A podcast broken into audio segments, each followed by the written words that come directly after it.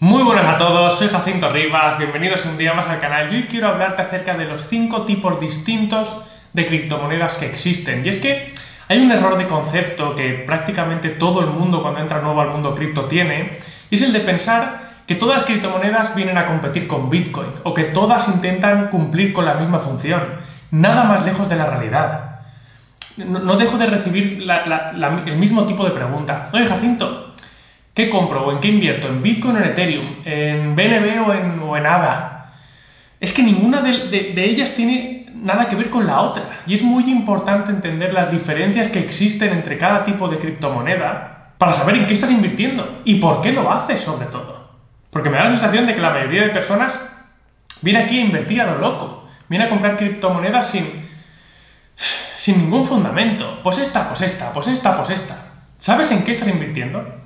Vamos a ver esos cinco tipos distintos de criptomonedas que hay para que puedas elegir a tus ganadores, para que puedas formar un portfolio estable o, con algo de lógica. Así que nada, no olvides suscribirte, activar la campanita si quieres estar siempre al tanto de todo el contenido que te permitirá conocer todos los entresijos del mundo cripto, que es tan apasionante. Vamos allá.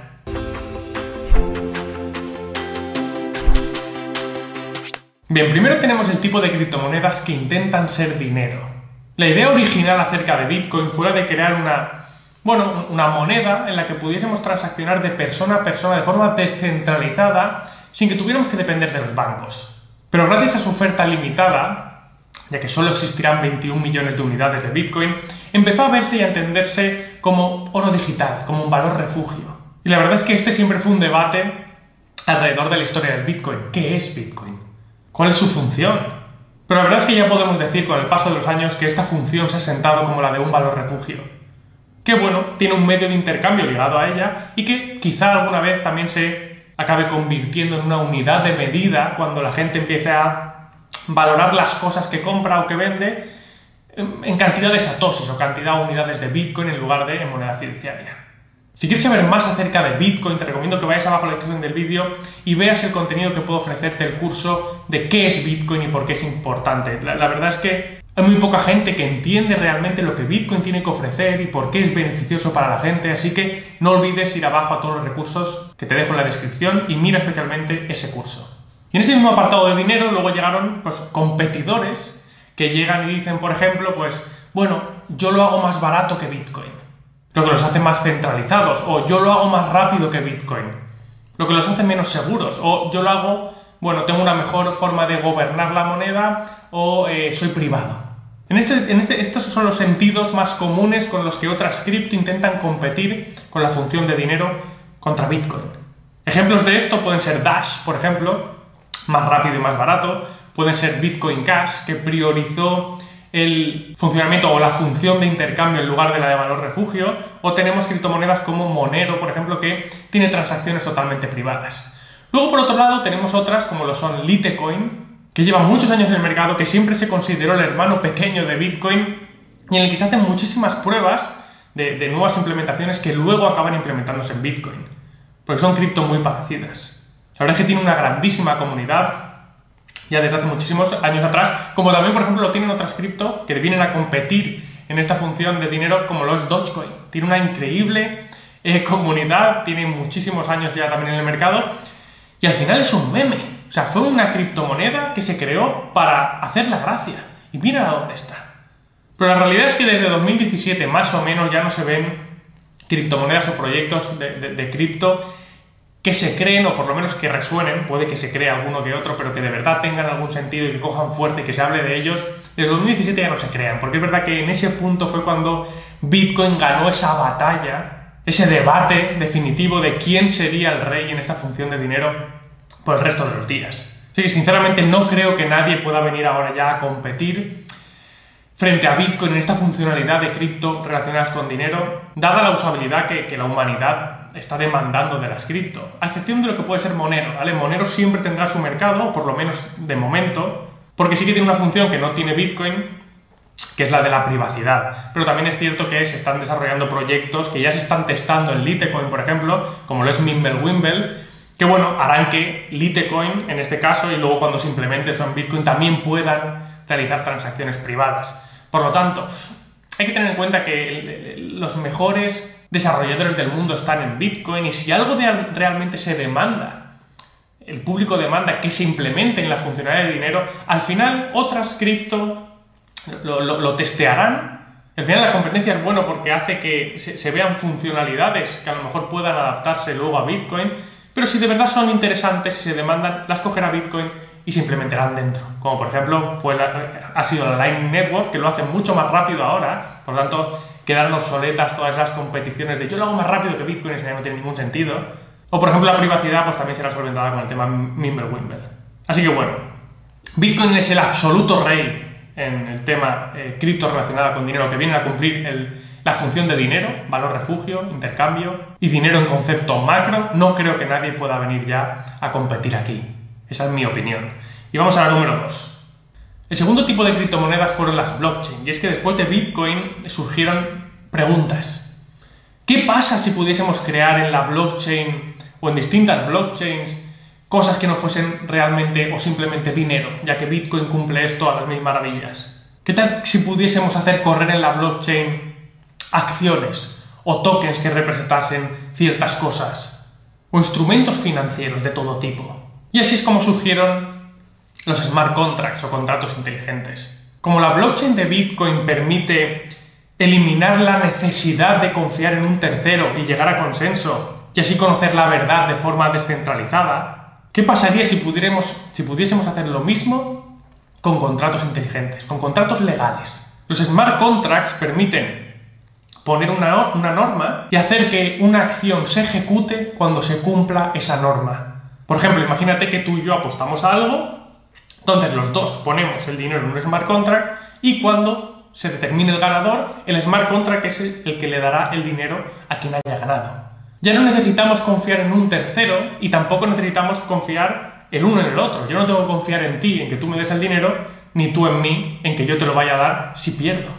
Todo lo va a hacer el smart contract, que es un contrato inteligente que nadie controla.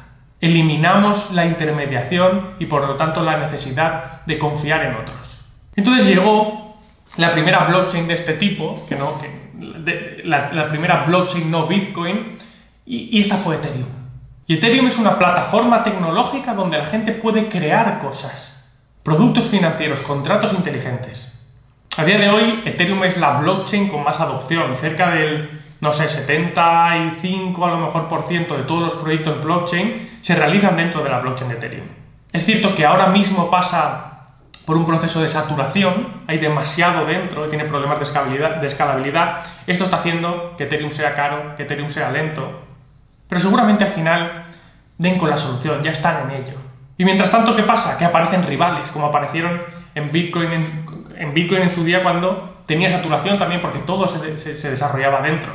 Salen rivales diciendo, yo puedo ofrecerte blockchains mejores, más rápidas, más baratas, lo de siempre. Y entonces cuando aparecen las Binance Chains, eh, los Cardano, Polkadot, Tron, etcétera, etcétera, etcétera. Es verdad que esta carrera todavía no hay un ganador.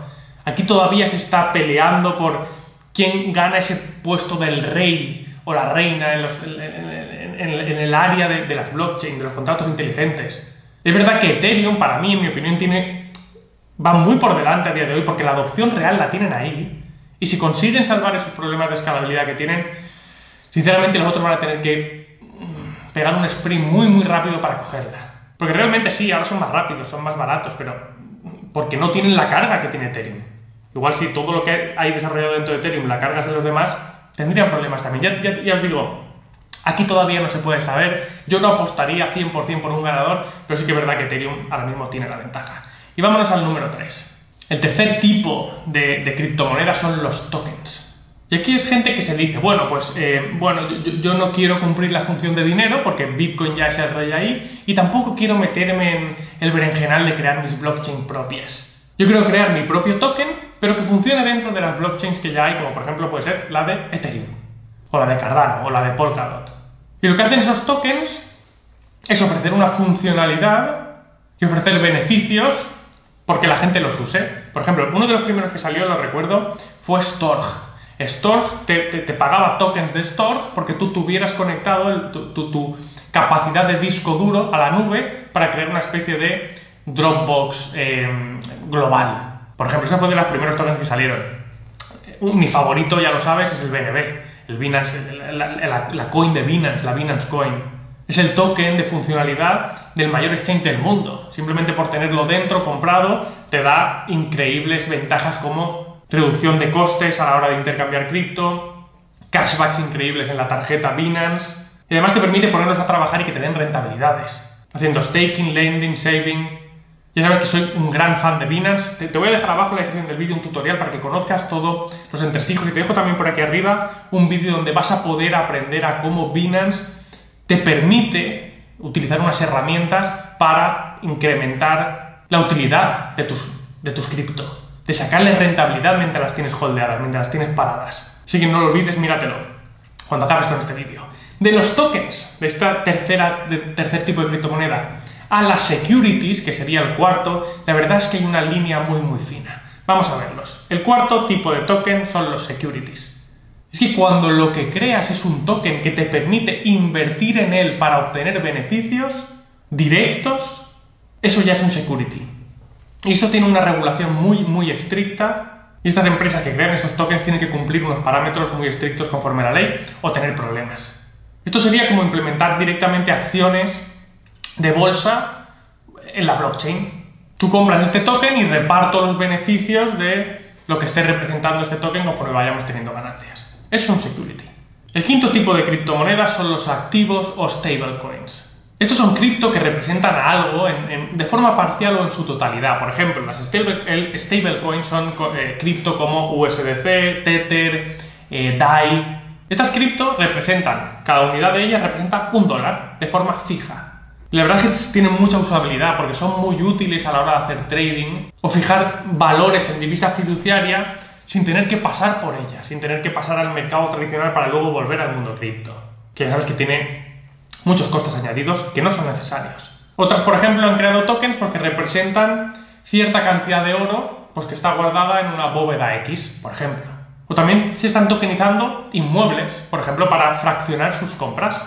La gente no puede permitirse comprar un, un inmueble entero, pues hay una empresa que los tokeniza y las personas pueden comprar partes de estos inmuebles comprando cierta cantidad de esos tokens. La verdad es que la gente cada vez empieza a, bueno, volverse más creativa y, crear proyectos más llamativos y que combinan todos estos cinco tipos de criptomonedas.